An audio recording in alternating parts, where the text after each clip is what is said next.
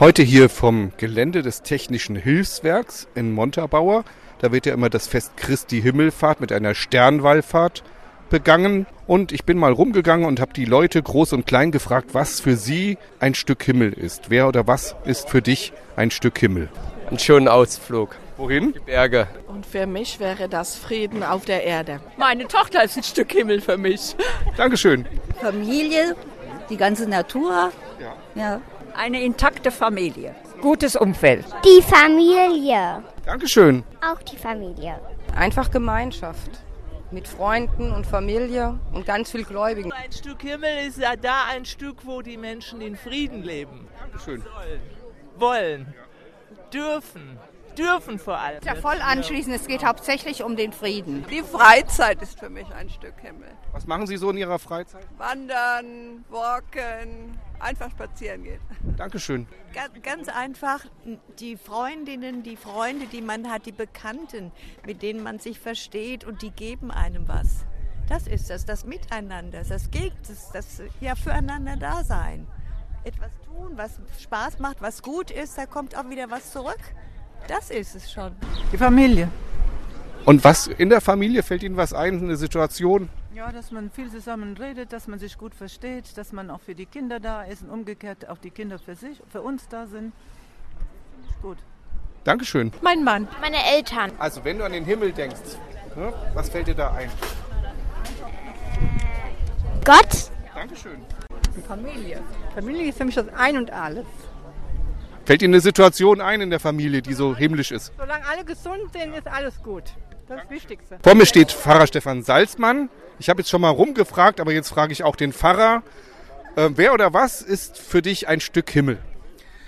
Für mich ist ein Stück Himmel, wenn ich erlebe, dass der Glaube Menschen bewegt, dass ich also wirklich spüre, Gott lassen sich vom Himmel sozusagen bewegen in ihrem Alltag und in ihrem, in ihrem normalen Leben.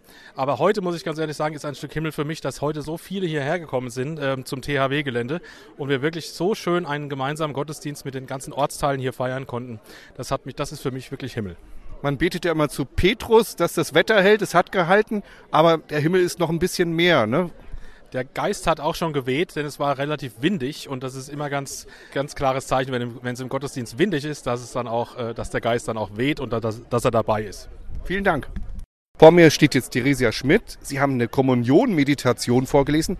Das gibt es ja eher seltener im Gottesdienst, haben aber viele gesagt, das hat sie ganz schön angesprochen und nachdenklich gemacht. Und das ging darüber, was der Himmel für uns heute bedeutet. Wollen Sie uns das nochmal vorlesen, diese Meditation? Himmelfahrt. Kein spektakulärer Raketenstart. Keine Exkursion zu Forschungszwecken. Kein Mann im Mond. Auch kein Krieg der Sterne. Kein Rüstungswettlauf.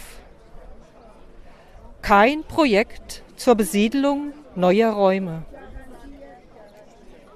keine neue Schnellverbindung mit Überschallgeschwindigkeit.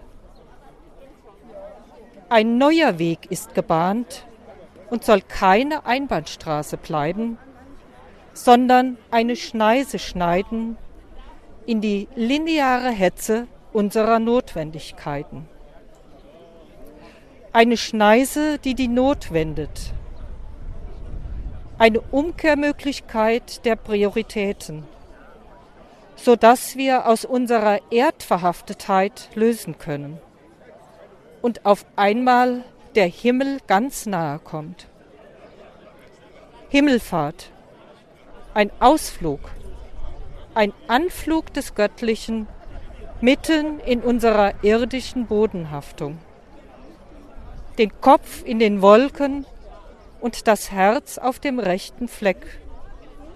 Und mit Tatkraft bei denen, die ein Stückchen Himmel nötig haben.